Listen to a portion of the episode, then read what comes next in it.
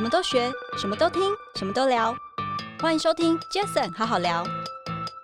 当市场是一个红海的时候，那我就要开始想办法细分市场。对对对，啊，一细分到哪一块，发现哎，好像没有领导品牌，或许就是你的机会。我觉得我们这三年多，第四年做品牌这件事情啊，BMO 品牌这件事情，最大的挑战是因为我们可能是市场卖的最贵的咖啡。嗯，可是不是因为我们卖的最贵，而是因为我们选了最好的东西。对对哦，然后符合那个价格，对对对。那重点是我们从来不打折，没有优惠。嗨，大家好，我是 Jason。这个 Podcast 成立的目的呢，主要是希望透过每一次邀请我在不同产业领域的来宾朋友们，借由对谈的方式，轻松分享每个人在不同专业领域上的观点与经验。那今天这一集很开心，邀请到我一位老朋友哦。其实我们刚才还在聊，就是诶我们大家认识多久了？大家这样算一算，应该刚好第十年。对，刚好刚好十年整。他是一个，等一下聊的时候应该会很有趣。为什么这么说？因为在工作职涯生涯里面，你这个创业应该已经是你的第四次。哎、嗯，人家所谓的连续创业家，你这个连续四次真的不简单，而且最重要是每一次都有很不错的、很特别的成绩，而且是很跳痛的。嗯，好不好？我想。我先把他请出来，那等一下再请他来一个自我介绍。我的好朋友叫做呃 BMO 咖啡的创办人，他叫曾仲明 Ben Ben，欢迎你。哎，欢迎，那很高兴今天有机会来这个 Jason 好好聊。对对，OK，哎 Ben，我刚才我们在聊啊，我说我们大概差不多二零一三年那时候认识，对，就主要因为我们有一个峰会嘛，哈，我们有一个峰会的一个兄弟会，对兄弟会，然后那个兄弟会其实你才。光荣的卸任，刚卸任而已。你是之前连续好几任的会长，两任，两任。对，那接下来新接的会长，过几个礼拜应该也会来这个节目，就叶秉成嘛，哈，Benson。对，那我想我们这样认识这十年来，我看到你好多好多你在工作上，还有你在执行力上面的一些展现，我觉得真的太特别。你是不是简单的先自我介绍？因为我刚刚邀请你出来的时候，只用你现在的角色，就是 BMO。这个精品咖啡的创创始人、创办人嘛，对，对，但其实说真的，我们那时候认识你的时候，你做网络，对，跟行销有关的，对对，对不对？你后来又创办了一家游戏公司，对，龙中网络，哦，Pub Game，对。对，后来而且很屌的是，让它就这样上市了，嗯，哦，然后你就你就很光荣的、轻松的就退到了幕后之后，嗯，哎，没想到没多久又听你说你创业了，嗯，就做 BMO，这一。专业，你好像也第几年了？你今年第四年，第四年了。对，你是不是简单的自我介绍一下？好好，那我就先跟 Jason 好好聊的这个 听众朋友稍微介绍一下自己好了。嗯，那其实我跟刚刚提到，跟 Jason 其实认识超过十年啊。嗯，其实我大概工作到现在这二十几年的时间啊，我觉得过去二十年，在我做咖啡之前啊，都是在软体，是在网络。对，在内容产业，像游戏这样，对，所以呢，我们其实，在过去二十年都是在什么，在虚拟世界，虚拟，对，感觉好像游刃有余，对不对？是，从数位内容做数位行销，对不对？然后电信网络这些，对。然后呢，这二十年来，我觉得我们参与了从网络到现在，后来这个行动网络，对不对？对，然后我们现在不管现在提到 AI 还是 ChatGPT、Blockchain 这样。所以，我们其实在这个领域里面，嗯嗯、我们应该都非常沉浸在，而且呢，完全有参与这个过程。所以，话说，我们其实这二十年来，我们也可以是这个网络的这个老骨头了哈，活化石，老老灵魂了，对不对？哈。对所以我觉得这二十年来，主要我都还是在这个领域，不管是从一开始哦，我们做的这个我自己的第一次创业哈，在两千年做了一个入口网站，而且是以地区型的入口网站哈，有点像现在的那个美国那个那个那个 Yelp 这样的方式。OK OK。但事实上呢，我觉得每一次创业啊，我觉得我都有完全不同的体会。嗯，哦，那你给我的访纲里面问说，哎，到底我怎么样去？了解这个脉动或者趋势，或者有什么样敏锐，但我觉得哈、哦，会可以说得出自己为什么可以这么敏锐看到这些事情呢？我可能不是那一个，其实我也不是啦，因为呢，很多都是你事后回想回来看看，哎，对，当下做的那个决定，嗯，哦，可能是一些契机，对对，一些因缘，没错，所以你就做了这个决定。哦，比如说我两千年想创业的时候，我觉得第一次创业就会觉得，我觉得那时候。心态比较像是 为了创业而创业。嗯嗯嗯，我不知道你懂我意思吗？很多年轻人其实都对，就会觉得说，哎，优秀的年轻人，对我自己觉得自己很厉害，然后在一些过去的工作场域，我非常能够是，你知道吗？悠游自得，然后好像做的很不错，对，就会觉得，哎，自己创业好像应该也可以做的很不错，对。所以我觉得我第一次创业，基本上就是在这种非常天真乐观的无知下就失败了。哦，所以你那时候说的那个地区性的入口网站。那一件事，对对对，OK。所以其实花大概不到一年时间吧，我们三个研究所同学就把过去这几年累积的资金呢，all in，全部烧光了。所以你一年就把它搞定。一年我们大概三个人烧了，应该有一千万哦。OK，哇，那时候很年轻啊，那时候三十岁不到哎。对，等于是把我们几年对 对，所以我觉得回来看这件事情，就是说，其实每一次的创业，就像你刚刚提到第四次这样啊，其实正确来讲。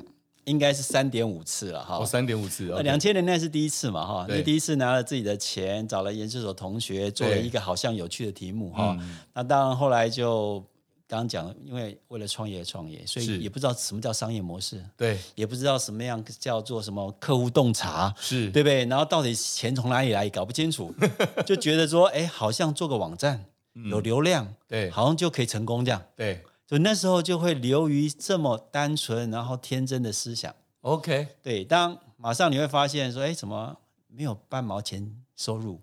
对，然后呢，公司人怎么越来越多，对不对？然后存款越来越 少，越越少 okay、所以你突然觉得说，哎，压力怎么越来越大了？因为那是自己的钱啊。对啊，当然，对不对？所以半年之后发现，哎，其实创业，可是至少你一年。也不能这样讲，因为你因为没钱了，就稍微没钱了。对，对，对，也不是因为你你看到了，而是也没钱了啊。对，okay. 所以呢，其实我觉得很多的创业，包含不管每一个每一个热潮了哈，比如说我们两千年碰到 Internet，对不对？对对。然后二零一二一三年的时候，Mobile Internet 出现，对对。然后前两年这个 AI 区块链，对，每一个时代都有这些新的科技，对，然后新的趋势，然后大家当然就会找到新的机会。嗯，但是以我自己第一次创业的经验，就是不要为了创业而创业。那那你后来的创业心态就不一样了吗？哎，因为钱烧光了嘛，对，就又没有钱了，那怎么办？那怎么办？先去赚钱，就鼻子摸摸，就回去上班。对，所以呢，后来我在两千年第一次创业失败之后呢，就后来进就就回到这个产业嘛，哈，对对。然后那时候就会觉得要做不一样的东西，是新的东西。你看，我们两千零一年的时候在做什么？在做无线网络，嗯，就是后来的什么，就是 mobile internet，就是讲的行动网络这样。对对。可是我是两千零一年就在做，哦，也是很早哎哈，就是太早了。对 对，我觉得哈，我们创业的人都会有一个习惯，就是哎，对新的科技都会非常好奇，对，然后想要进一步了解，就觉得哇，这个未来十年这会改变世界。其实事实上也确实没错，对，但是早跟晚的差别，对对对。但是就会觉得说，哎。我这么早看到，我比别人更早看到，我应该更有机会啦。但事实上发现，好像不是这样，好像不是这样，真的不是。你可能知道它可能是一个对的趋势，对对的方向，新的科技，嗯。但是你最大的挑战是什么？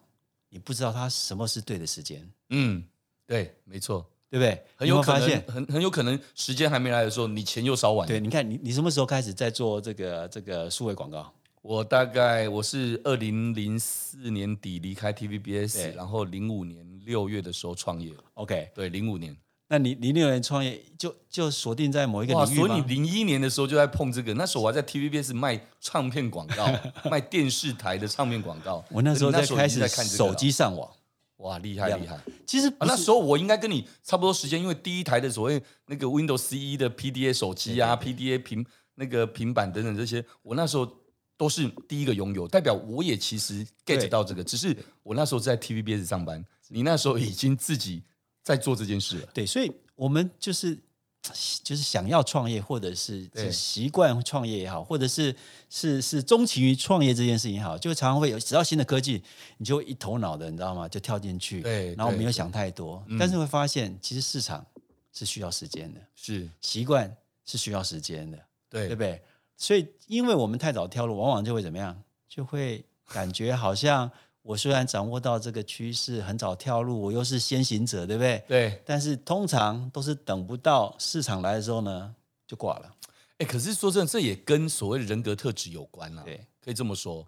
呃，但我觉得哈，随着这几次创业的经验，我会发现，嗯。我一直在调整这件事情。你看，两千年创业是在非常晚的网络时代了，对不对？对，对。然后隔年就就 bubble 了嘛，哈。对。所以那时候觉得好像 timing 对，但是可能搞不清楚状况。嗯。所以呢，跳进去的时候，其实已经是在末段了，嗯，对不对？尾段被稍微冲一下就 对就就挂了。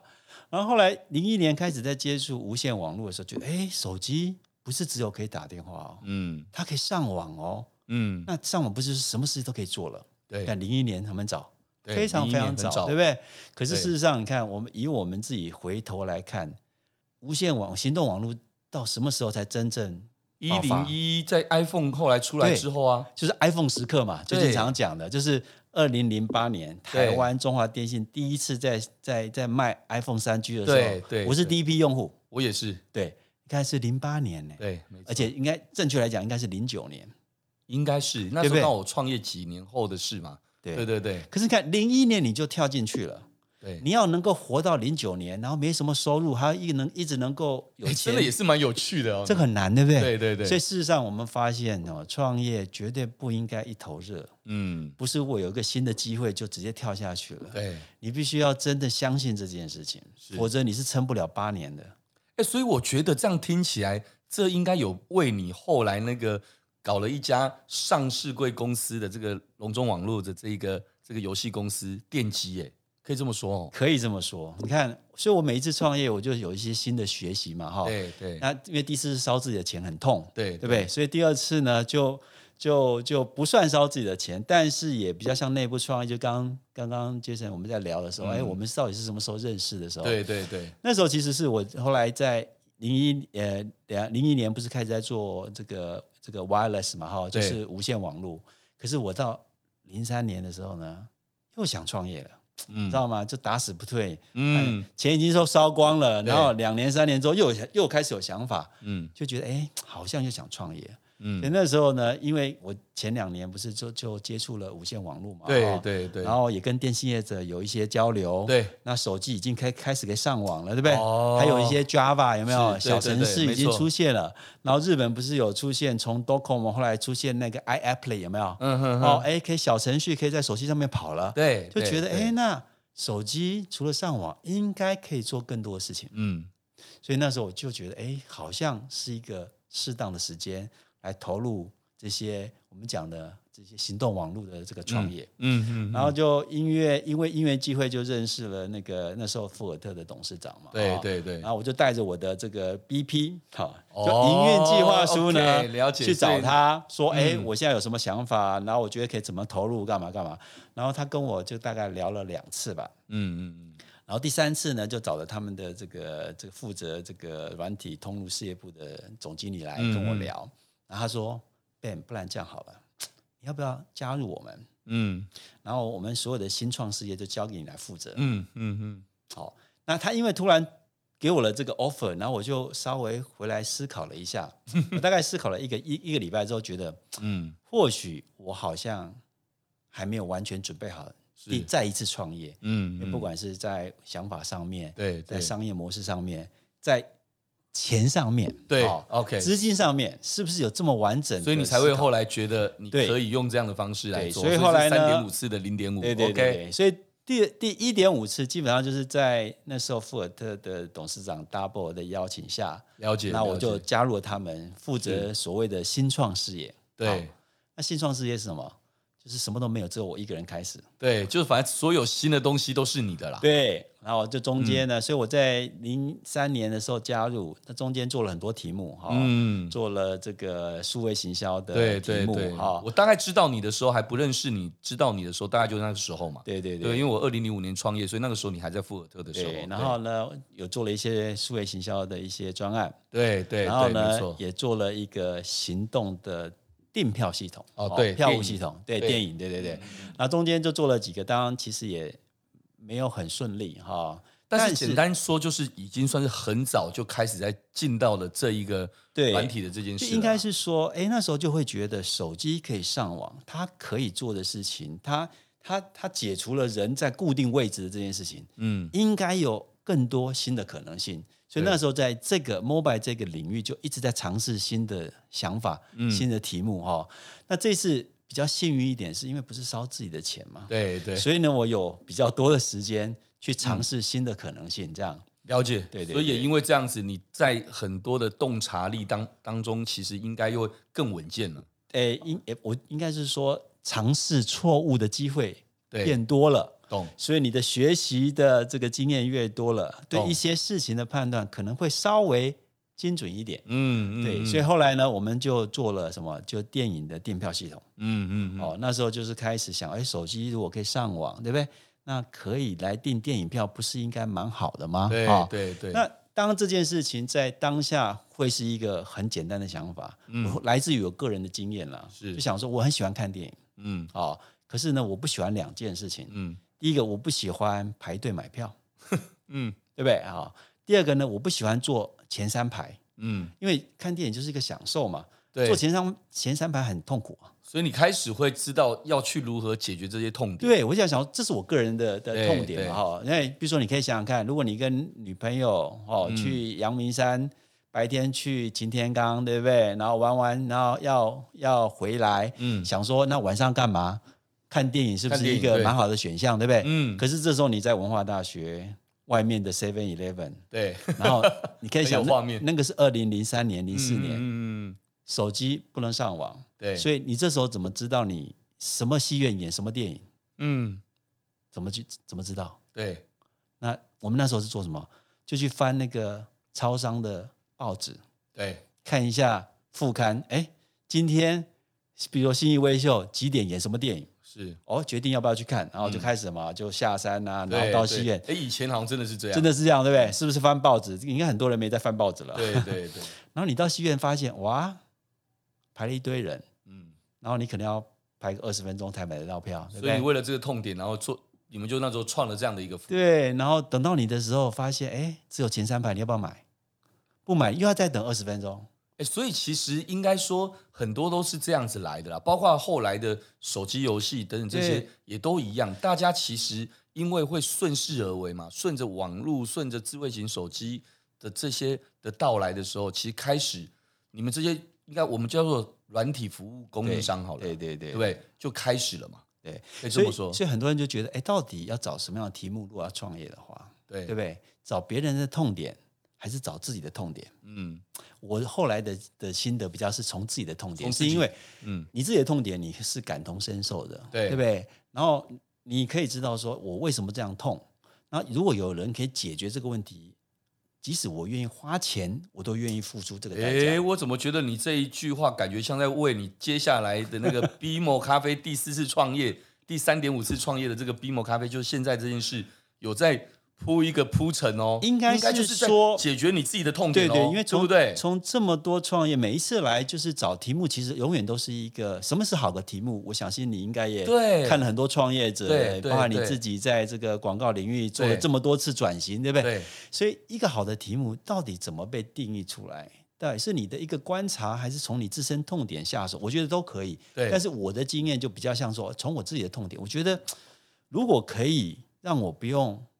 排队买票，然后也不用让我坐前三排，我就可以看到这部电影。嗯嗯嗯，那不是蛮好的吗？我就可以有计划的，对不对？就不用匆匆忙忙赶到戏院，然后匆匆忙忙去排队，然后匆匆忙忙就进去了。那我可以非常这个优雅的、从容的，哎，知道我什么时间看哪部电影，我可以先安排去吃饭，还是做其他事情？对，没错，对不对？如果是这样，你叫我多花个。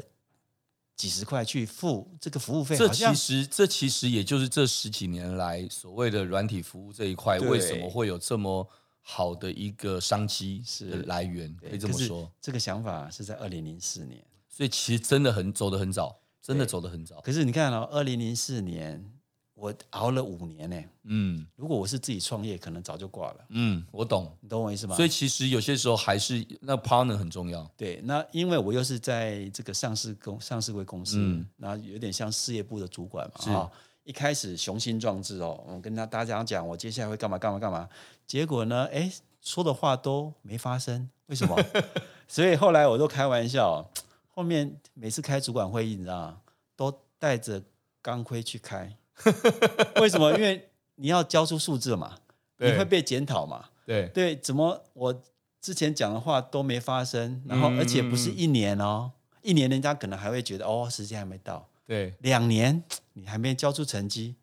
第五年的时候，你根本都不知道怎么去开主管会议了。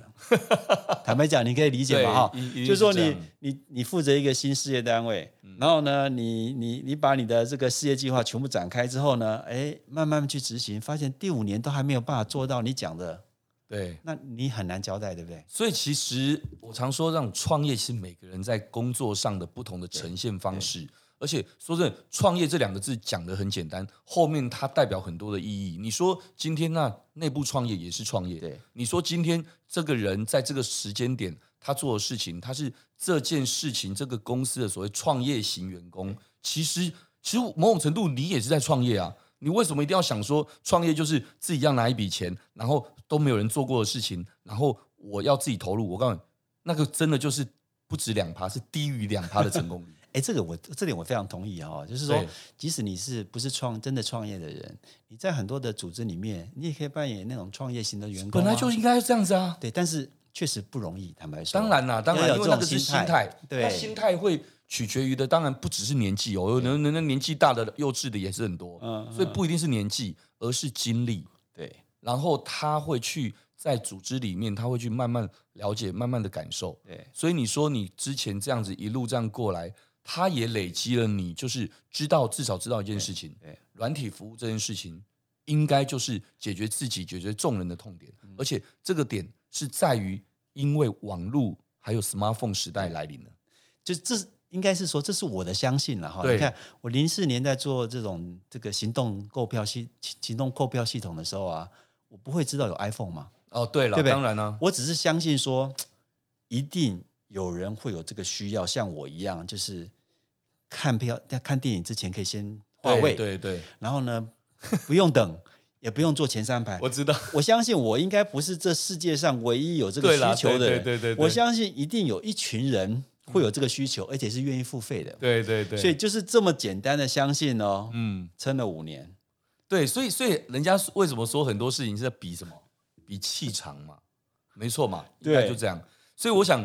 很快速的，就是带到了，就是你后来真的就就不一样喽。你就真的刚刚我们提到的那游戏公司，哦，就就创业，来自于当游戏公司，其实那些年来，你等于也是顺着这个整个市场，呃，应该也不是顺着是，而是说对事情的理解力，对，会比之前更好一点。我刚刚提到了，如果是我自己创业做这个题目。五年之内还可以活得下去的几率应该很低嘛？对对，没有什么收入，对，不对？嗯。然后你要养人、养技术团队、养行销、养这个很难。那是因为是在一个上市贵公司有一个内部创业的机会，让我有机会撑住五年。如果是我自己的创业，可能我的底气可能没那么够，没错。可是或许真的就是幸运吧。后来就就 iPhone 出现了。对，然后让我们的整个服务就爆发了。对，而且你知道你是第一批的 iPhone 用户嘛？对，大家知道 iPhone 用户第一批用户都算是质量还不错的用户，所以呢，有什么新的 APP、新的应用，就会很快去尝试。嗯嗯。所以我们那时候的电影票，从原本的可能几千张，后来就超过。一两万张哦，那时候一直撑，就撑到那个时候就爆发了啊！然后我们后来一年可以卖到超过一二十万张，后来是全台湾最大的这种电影订票平台。了解，哎，可是 Ben 说真的，我有一件事，我相信我自己或很多人一定都很好奇啊，就是那个时候我也会这么觉得。我想说，尤其你把一个龙中网络哦做到上市柜了，然后其实啊要名有名，要钱有钱哦，那你自己哎也也也要退休，其实真的也可以了。那你事实上真的就离开了，我们也以为说，哎，你可能就是半退休或干嘛这种心态。可是什么样的契机？我觉得我要快转到什么样的契机到现在？因为今天应该多一点篇幅，让大家了解你第三点五度的这个创业，尤其是现在这个这么有趣，在这个市场是竞争饱和很激烈的一个所谓咖啡市场。对对，你是怎么样？而且我还知道。你那时候告诉过我，你以前基本上是不喝咖啡的，对，因为你有乳糖那个不耐症嘛，对，没错。所以你从一个咖啡的绝缘体，到后来自己还考咖啡师执照、烘焙师执照，对，然后还自己创业，而且说真的，你的东西真的没话讲，嗯，哎、哎，为什么？我觉得直接跳到这里来，真的吗？可可是我稍微 rewind 一下哈，就是说回到刚刚讲的，就是我后来不是就离开做上一次创业做游戏公司嘛，对不对？所以在那一次的创业，因为是又 again 又是。花自己的钱了嘛，哈，对，所以这时候在选择题目的时候就会更谨慎了，是。然后再来一个是时间点，所以那时候我其实如果我零九年、一零年一开始做手机游戏的话，可能也会很辛苦，嗯。就事实上我在一零年创前一家游戏公司的时候，我是从什么？从网页游戏，嗯，从社交游戏开始的，对，就是我们那时候不是有开心农场吗？对，哦，那时候已经开始养出了一群透过。网页就可以玩游戏的一群用户，对，对不对？那时候不是全台湾已经变成就是一个现象级的游戏嘛，嗯嗯对不对？所以我是从那个地方开始的。但是事实上，为什么要从那个地方开始？因为那个地方是离钱最近的地方。坦白讲，对，上一次游戏创业的时候，就是选一个选择一个离钱最近的，嗯，然后呢，经过市场有验证过的，对，所以从这个地方下手，我想说不会再等五年了吧？对。所以还好运气还不错，嗯、所以呢，我们其实在第二年呢就已经快速成长，对，哦，然后一直碰到一二一三年那时候，行动网络真的爆发了，爆发了，手机游戏出现了哈，对，然后我就觉得，我觉得我上次的网上次的创业，我认为是运气蛮好的，嗯、就是在在对的时间碰到一个对的趋势，懂。然后呢，你当然有机会。抓住了，因为我们很专注嘛，是，所以让我们很短的时间有机会走到资本市场去。嗯嗯，所以我觉得上一次创业最大的的的收获就是把时间不会是拉到要花五年时间来对来撑，而是说离钱更近的那个时间来来做这个事情，是我觉得我上次创业比较跟前面失败经验比较起来。比较可以有的收获，嗯嗯，嗯，然后一直到后来，当就刚刚你提到了，后来我们就公司蛮幸运的，就是进到资本市场，然后也做了这个资本市场的这个这个经历。然后后来在一八年的时候呢，就离开我自己的创业公司啊，然后也找到一些策略性的投资人，嗯，哦，然后来让这个公司可以继续往下一个阶段移动。对，然后就进到刚刚讲的现阶段的这个。所以就刚刚提到，其实我真的完全不喝咖啡。认识我的人都知道我没有在喝咖啡。嗯，然后为什么不喝咖啡？就刚刚提到，我有乳糖不耐症，所以不能喝拿铁，不能喝有加奶的东西。对对。然后美式咖啡呢，很苦很难喝啊。嗯哼，对不对？所以开玩笑，每次人家说我去星巴克约，就约什么，就我就点奇异果汁啊。了解。后来发现星巴克的奇异果汁还不错，鲜榨的哈。对，所以。对我来讲，我确实在我的人生上半场，我是完全跟咖啡是绝缘体的。我从来不会主动点咖啡，对，一年可能喝不到一次咖啡。嗯，那为什么真的有这个机会？是因为开玩笑，就是别人送了我绿挂咖啡，是挂耳式的。嗯，那我因为没有喝咖啡，所以呢，我就就就放着哈。对，就后来有一次就会觉得说，哎，怎么看快过期了？嗯，就觉得不好意思。然后就在热水器上面就冲了一下，哎，发现其实没那么难喝，哎，嗯，对，因为我拿到的是大家可能比较耳熟能详的伊索比亚耶加雪菲，OK，哦，带一点果酸，哈，然后有点香气，重点是喝了不会有心悸，嗯，不舒服睡不着觉的问题，OK，所以你，我觉得那一刻对我最大的冲击是说，你生命中其实有很多日常的东西。你太把它当成理所当然了，嗯，嗯，连咖啡不是只有苦的这件事情我都不知道哦，懂。所以为什么获得到我一开始讲的时候，我们过去二十年可能在虚拟世界真的是游刃有余的时候，是，可是对真实世界的理解却这么的薄弱薄弱，嗯，了解，对不对？所以我后来因为这件事情就回来思考说，哎，那我接下来我应该干嘛？哎，可是说真的，哎，你一个想法做一件事。哎，你做的真的很很像，不是很像一回事啊，很像一回事，好像不是这么一回事。应该说，你真的是很夸张的，因为我去过你的 工厂，工厂哦，看过你做的每一件事情，包括细致到你的包装，你的包装的印刷，对，哦，包括更别说当然内容物在选豆的品质选品，你根本就是用精品选品的概念在做嘛。因为包括我知道你也跟很多。冠军咖啡师对跟很多有名的像什么新波咖啡啊、职人，人咖啡等等这些都有很多合作。哎，你真的很投入哎、欸，应该是这样讲。我我们都是创业的人，知道，嗯，你百分之百投入都不会不一定会成功了。那对，那只是基本的努力而已。还所以不不可能是把它当成是兴趣做嘛。对，所以很多人后来认识我，后来知道我在做咖啡，就说：“哎，你是不是因为很喜欢喝咖啡有兴趣啊？”说不是，不是。对，创业就是要非常专注的，然后找到你觉得市场的缺口跟痛点，找到你那个当下你有的资源跟能耐，想办法去创造这件事情。那这么有趣，这么说好了哦，你看现在市面上有这么多的，不管是说。品牌的哦，店家连锁哦，或者是哦冠军咖啡，哦职人咖啡，或者是等等这些，你那时候就算哇品尝到这个原来不是你认知的苦这件事哦，当然这一块市场谁都知道很大，对，可是很大不代表你分得到，是，那你投入了，你那时候怎么样去那个契机我们都知道了，对，那你切入的点，你怎当然第一个 BMO 哇，从包装从设计到所有东西。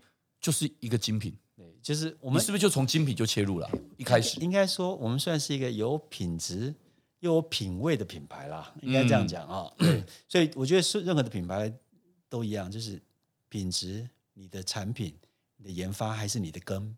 对对，品牌不是只是做流量而已，对，因为你很容易就是这个这个红利没了，势头结束了，嗯、你很快你可能就会回到回到就就会陷落于什么？就会回到原状，所以我们确实在品质跟跟跟这个这个风味上面其实下很多功夫，这也是后来我们决定成立工厂的原因了哈。了解。所以就像你讲，咖啡市场那么大，对不对？台湾一直大家都讲有八百到一千亿，对不对？对。那到底，但是我们也知道，就是到处都是咖啡厅啊，对，全家。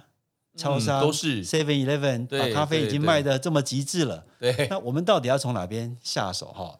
所以从一开始，我们其实就想，那我又不了解咖啡，也没在喝咖啡，也没有这方面的人脉，嗯、你怎么样认重新认识这个市场？对，怎么切入它？所以很多人可能会觉得，那去打工啊，哦，或者去实习呀、啊，或者去找到一些你喜欢的地方去跟老板聊天啦、啊，或者甚至去学习啊。我后来选的方法是决定去上课了，嗯嗯，而且我上的是认证课。为什么？嗯、因为我们都知道，进到一个新的产业，要先决定，先知道他们这个产业用的什么，用的一些术语，真的用语，你的语言才会通嘛，对，对不对？要 speak the same language 嘛，对不对？嗯、所以呢，我觉得我就如果要进来，我就选一个最正规的、有认证的课程，懂？去了解它的所有的知识体系，嗯嗯嗯，那个 framework 要很接轨。然后呢，去上课。那我的目的不是去为了当咖啡师了，也不是为了去当烘豆师了哈。对。但是因为了解了，对，因为我有这个这个专业的知识体系作为背景，嗯，所以我对于这事情了解会比较正规。懂。然后呢，回来再跟这些合作的咖啡师、烘豆师合作的时候呢，可以能够对焦。你的同理心也会比较有，对，不然人家就觉得你这是小白，你只是你只是为了做生意而已，对，对不对？所以你要能够跟他可以有共同的语言对话，所以我选择这个样方向。那后来我们为什么回来做 BMO 这件事情？嗯、是因为我后来一八年就是离开我的前面一家公司啊，对，就已经对于咖啡这个东西有一些想象是跟理解了嘛，哈，所以我后来选择去。美西，嗯，美国西岸哈，知道你有一段时间去去了一个月了吗？哦，对，去了一个月，一路从旧金山、洛杉矶、西雅图、温哥华去了这几个城市，因为我认为精品咖啡的重镇就在美国西岸，对，全世界最大的市场也在那边，嗯，既然要做或者要考虑做，是不是应该就去看一下？嗯，所以我就花了一个月时间，大概每天喝两三家咖啡，嗯，所以我从一个完全不咖啡的、喝不喝咖啡的绝缘体，到每天把逛咖啡厅，了解咖啡厅，变成你的日常，变成是一个日常。我觉得这是一个很绝对的改变，但也因为这样哦，让我重新对旅行这件事情有不同的理解跟定义。哦，以前你看我们出国去就是出差，哎，出国去旅游，出国哎，对，出国旅游是做什么？就是啊，吃东西、买东西嘛，哈，对，然后逛逛博物馆、美术馆，对不对？对，肯定会发现这些地方大部分都是什么？都是观光客，对，跟你一样，对不对？对，可是后来我们开始去。认识咖啡厅的时候，会发现每一家咖啡厅就是在地文化的展现。哎，有意思！因为你那个两个小时，你会发现除了你之外，就是当地的学生、上班族、数位工作者，对不对？然后新锐艺术家哈，就是没钱的艺术家了。对，你会发现，哎，那两个小时反而是你可以最了解在地文化的一个机会。哎，有意思，对不对？有意思。所以你要了解一个城市，我现在是说从一家咖啡厅开始。嗯嗯，这个是我觉得我在做咖啡最大无心插柳得到一开始最重要的收获之一。这样，OK，对，所以后来才回来就决定，哎，我或许我们可以从这个地方来切切入。嗯，所以我们才会想说做，因为市场非常竞争嘛，哈，是，就是大家已经把这些日常评价这个东西已经做得太好了。对。对，那我可能觉得我没有太多机会啊。嗯，那我觉得市场上是不是也需要一些缺口，是在稍微比较有高端，有一些这个确实好像也是对，然后品质更好，然后稍微有一点品味美学的这个东西，在咖啡这个领域好像看不太到。对对，酒很多嘛，哈，嗯，五大酒庄我们都知道，然后然后茶也有这么多年历史，那咖想到咖啡。好像没有，所以当市场是一个红海的时候，那我就要开始想办法细分市场哈。对对对，啊，一细分到哪一块，发现哎，好像没有领导品牌，或许就是你的机会。可是这一路这样走过来，简单说一下，一定很多的挑战，很多的困难，是不是？举一个例子，我，我觉得最大的困难、最大的挑战，我觉得非常辛苦。超级吧，我想都可以想象的出来。我觉得我们这三年多，第四年做品牌这件事情啊，Bimo 品牌这件事情，最大的挑战是因为我们可能是市场卖的最贵的咖啡，嗯，可是不是因为我们卖的最贵，而是因为我们选了最好的东西，对对。哦，然后符合那个价格，对。对对。那重点是我们从来不打折，没有优惠，嗯，所以你看一个新的品牌做比较高端的市场。又没有，然后又没有任何 discount，第一年坦白讲会做到怀疑人生，对，就会觉得哎，是不是选错题目了？曲高和寡，对，是不是觉得就是说，哎，我是不是一头热？又回到两千年第一次创业那种一头热的状况？对，结果嘞？其实我们当我觉得，而且它跟我们在虚拟世界最大的挑战是什么不一样？因为虚拟世界所有事情都可以追踪。对，可以分析，啊、对，可以可以怎么样？可以去换算我们讲的这些投资报酬率，对不对？对。可是真实世界呢？很难哦，很难嘛。对，你就跟你能够简单的田野调查，就跟你对你卖电视广告，可能还可以这个试掉。对对对。那如果你卖户外广告呢？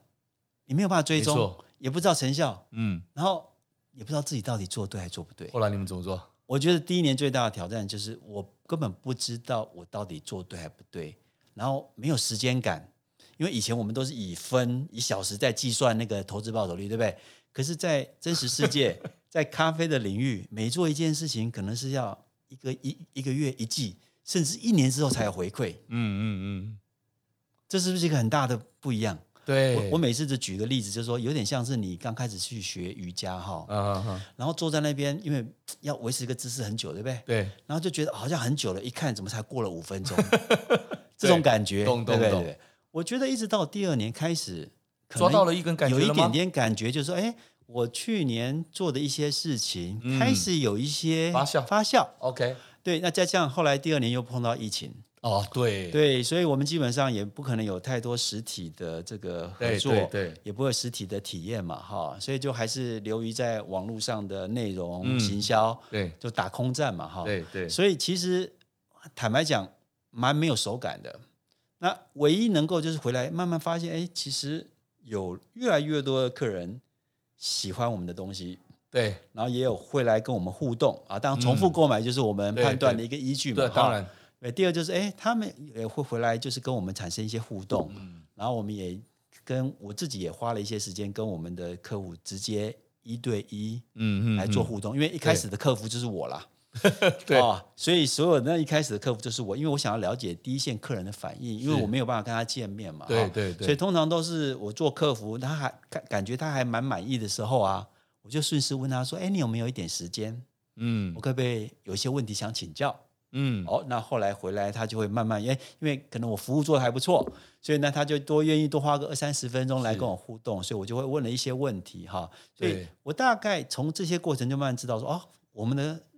东西，我们的产品有一些客人已经喜欢了，是有，是有 get 到，对对对，他很喜欢，然后也告诉我他为什么喜欢，对。对，就从很小很小的一群，所以其实很多产品其实都这样，包括小米当年也都是一样，米粉哦，就是他就是要去简单说，就聆听用户的声音，所以这几年来又刚又又遇到疫情，对，你也真的是不简单哦，就这样一路这样过来。那但我说真的，那种感觉是很开心的。因为举个例子哦，当然我们过去哎，我们也会像我们公司也会采购嘛哈，哎，我们送礼有有你用哎，很有面子。因为你是我们的这个对重要 VIP 因为真的很有面子。因为为什么？因为我们的客户啊，品牌客户这些其实都是品牌哎，做品牌。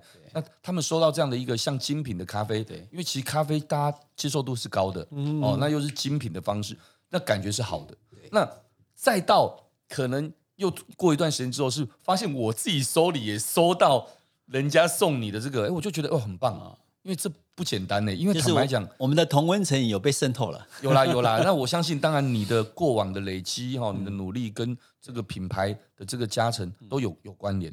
但我想这一路这样过来，那你怎么去看？因为因为你既然是走精品咖啡这条路，所以我有个问题就想问你：那你对台湾精品咖啡的未来你怎么看？我觉得这个问题应该很多人会好奇。所以呢，其实对，就像你你提到的，就是说，其实当我开始投入到咖啡产业，然后认识了这些咖啡人哦，咖啡的这些这个庄园主，然后我觉得我对台湾的精品咖啡非常有信心。嗯。我认为台湾的精品咖啡在全世界都是数一数二的。是，那为什么吗？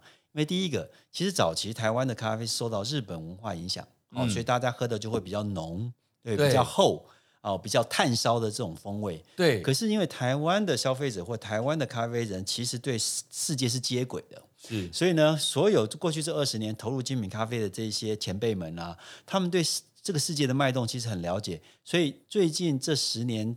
大家有没有发现，咖啡喝黑黑咖啡人变多了？对，没错。以前大概有减肥的原因。对对对，以前十个人大概九个要加奶，对不对？对。可是你现在问十个人，大概有四个五个都是黑咖啡，对不对？黑咖啡，对对。你知道为什么吗？就刚刚讲，第一个为了要减重，对，因为人家说拿铁其实会胖，对对对，要为了为了就要健康，对，为了要养养生，不加糖，对，所以你会发现，从这个角度来看，喝黑咖啡的人变多了，对，其实是好事。为什么？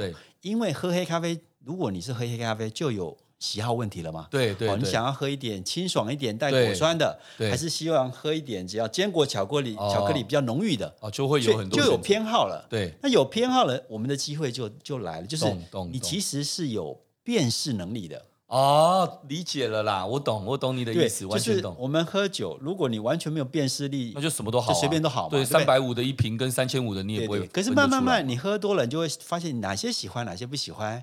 喜欢拽一点的，还是喜欢甜？那我好奇问一个消费者的问题，包括我自己也是。对哦，全家我可能走进去哦，喝个咖啡一定是热，我就一定是点热美式。哎，后来又有所谓说单品美式，对对。然后我看一下热美式中杯三十五，单品中杯七十。对，我有些时候我就我也很犹豫，我我很看心情。对，因为如果我真的没有，我没有说全家的我喝不出来了。我的意思是说，对，单品等于精品吗？好好问题哈。这个单品 应该这样讲，单品代表的是一个单一的庄园哦，处理厂或可溯源的，哈，有点像 whisky 的什么 single malt 一样。OK，了解了啦。对，好，嗯、那单品。可以拿出来当单品来贩售，一般来讲都有符合精品的这个这个理解规范了哈。这样多三十五块一倍，对对对对，就是你 SCA 有一个标准，就是你经过他们的评分完之后，超过八十分以上的就可以称为叫精品啊。那单品是说它可以是来自单一个产区庄园，可以溯源的地方，那叫做理解，就像认证的概念。对，那精品应该这样讲，精品是一个通称啦，而且坦白说，精品这个翻译其实也不太好，嗯，因为英文叫 specialty coffee，嗯，它其实是指有特殊风味的咖啡。OK，可是后来因为我们把它翻成精品嘛，就觉得好像比较厉害嘛，哈，对，所以大家会觉得精品就是比较厉害。那事实上，我觉得单品也好，精品也好，它代表了就是什么？就是比较好咖啡，你愿意多付一点价格，然后喝到一杯好咖啡，也可以回馈整个产业，包含咖啡农。哎呦，我真的我觉得我问的不错，你回答的也更好。OK，太有意思了。哎，我想因为时间关系，我有最后再问你一个问题。我觉得这问题应该也是可能其实很好聊的听众朋友们可能。Maybe 有些人可能跟你以前一样，他就是个咖啡绝缘体，对，因为他就担心喝咖啡睡不着，他会担心喝咖啡会心悸，对，等等的。Anyway，那对于平常不喝咖啡的人，我觉得这很重要，因为就像你刚刚说的，如果让更多人可以进来喝咖啡，对，更多人愿意选择黑咖啡，嗯，这对你来讲，你等于就是可以给各位更多的推荐跟跟跟你的商机，哎，对吧？所以你会推荐什么样这样的人去什么样的咖啡品种或者是风味，给大家先尝试看看。所以我觉得你讲这个问题也是这我这两三年哦，不是只有在品牌下下功夫，我们在产品这边也下功夫。对，所以我们最近推了一个新的咖啡的饮用方式，嗯，叫做壶泡咖啡。哦，壶泡，所以你可以用你家里的茶壶。OK，咖啡壶或者是保温壶都可以哈。对，然后呢，就像我现在这个粉包式嘛，这样。对对对对，然后我们这个是跟市场上有一个很大不一样，就是我们其实是非常大容量的哈。哦，对你很大一包哎。对对对，你看它其实是非常大，其实这么大一包，它大概至少几克啊？十八克哦。所以一般的绿挂我记得都大概十克左右，八克、十克都有。对，OK，可是我们做到十八克哦，而且我们跟一般那种泡的有点不太一样，是我们没有没有一条线的。嗯，有没有发现？哎，对，哎，所以他就不打算让你拿出来，所以你不需不需要拿出来吗？所以你就直接放在，比如说像我们现在这边，对不对？对，你就可以直接把它放到什么？放到你的壶里面。哦，我们现在现场是真的有啊。对对，然后呢，热水就加热水，这就就像泡茶一样啊。没错，因为因为其实这几年大家都好像开始流行跟理解所谓的滤挂。对。OK，但是我后来发现，其实很多人对滤挂还是不知道怎么使用。而且滤挂大家都会讲说，哎，这个手法哦，冠军师的手法跟你的手法，还有温热度等等。对，最重要其实是因为泡咖啡跟泡茶一样，有三个最重要因素，一个是什么？一个是温度，你用的水的温度。对。第二个是时间，你要泡多久？哦。嗯。第三个是水量。其实你只要控制好这三件事情呢，基本上。就只要咖啡的品质好，好，来拍一张照片，对，基本上就没有太多问题了。就像我们讲，我们发，我们后来发现，即使是滤挂咖啡或挂耳咖啡啊，还是有很多人不知道怎么用。比如说，哎，到底要加多少水？不知道。然后到底要用多少温度？也不清楚。嗯，尤其是你在办公室，嗯、你可以想想看，你在茶水间，你要在那边冲滤挂的时候啊，然后要等嘛，对不对？对。后面的同事在后面等你的时候，你压力是不是很大？对。然后你而而且很容易把那个滤挂冲。破了哦，所以这个粉就就溢出来了哈。那我们发现，我们用这种方式，就是你可以拿你任何一种壶，你把它放进去加热水，然后三到五分钟之后呢，就可以开始品尝一杯非常好的咖啡。而且一开始呢，是有点像茶香，你喝闻起来会有茶的香气哦。然后呢，过了大概六到八分钟之后啊，你可以喝到咖啡的调性，不管是带点果酸，对，哦，或者是一些坚果巧克力的。然后你再过的十分钟以后呢，你可以喝它的尾韵，对，哦，就是会有很浓厚的感。可是 Ben，可是说真的，我相信一般人啊、哦，这泡茶的理论啊、哦，可能理解了。对。但问题为什么会有一条那个线？就是因为怕它太苦，所以拉起来。没错。那那苦跟不苦，第一个取决于时间，对。第二个取决于那个容量嘛，水的容量，那个壶的水的容量。还有一个关键是什么？你咖啡豆的品质好不好？哦，我。如果你咖啡豆的品质够好。就算一直放着，其实都还好。我们其实做过了，大概一个小时、两个小时，基本上都没什么苦味。我不像泡茶一样，泡茶你泡了半个小时，你会想要把它拿起来。我懂了，我懂了，你很会。你用这样的方式在推广教育的时候，而且重点是它是真的实际验证是这样的时候，是。那你是不是就可以 bingo？你的选豆，你的品质是好的。对，所以所以你用这样子去多花费那样的一个一个费用或干嘛的人，其实。他就会值得了，而且透过这样方式，你还可以分享。嗯，我像我们两个人，对不对？嗯、三四个人来泡一壶一壶咖啡，哦，就不会只是一杯一杯哦。对，因为自己喝，坦白讲就没有分享，而且时间也好久，每次要弄要弄，对，弄好多次啊。比如说我们两三个人就边聊天边喝咖啡，他现在已经在泡啦，对，在泡啦。等下节目结束，我们就直接就可以喝啦。喝了。对，所以我们更想要强调，就是它其实是一个分享这件事情。嗯、没错，对，你要把好的东西跟好的朋友分享嘛。哇，OK，所以简单说，其实。当然，你要去建议所谓平常不喝咖啡的人怎么去什么口味的人，这些还不如说你现在自己先努力的，因为那个太太取决于个人了，太个人了。对，但你现在的意思是简单说，很多东西让它的门槛变低，完全变低，哦，门槛变低，因为它就是一个很简单冲泡的一个一个一个工方式，方式而已。但你有信心的是，在这上面它不会变苦，不会干嘛？对，所以让大家先去。品尝看看，没错。所以通过这样的方式，完全不需要担心，不用担心苦，也不用担心泡久了好像那个会心悸不舒服。好，我今天一整天还没喝，我已经迫不及待了。所以回到你刚刚讲，咖啡因其实最大的原因，其实是因为品种的关系啦。对、哦，所以你选的好咖啡，咖啡因基本上就比较少。但是如果真的你平常喝茶就会有心悸的话，嗯、那我还真的劝你就不要尝试咖啡了，因为你连喝茶都会有心悸的问题的那那其实就是真的就是你对咖啡因真的太敏感了。可是如果你喝茶不会有这样的问题，对，BMO 咖啡肯定不会有问题。我靠，哎，这个 slogan 下的 ending 下的真好，OK，对对对，果然是创业厉害的人，OK，好，我想因为今天时间的关系，非常谢谢今天那个那个 Ben 在节目上跟我们分享这么多，感谢大家的收听，也谢谢今天的来宾 BMO 咖啡的创办人。曾仲明 Ben Ben，谢谢你。好，谢谢 Jason 好好聊的贵宾，希望你们有机会可以尝品尝到 BMO 咖啡。谢谢大家。我想各位，我现在已经迫不及待，等下节目结束之后，我就要来喝这一杯咖啡了。OK，各位，如果您喜欢这一期节目，也欢迎大家到 Apple Podcast 留下您的五星评论。Jason 好好聊，下次再见喽！我要去喝咖啡了，拜拜。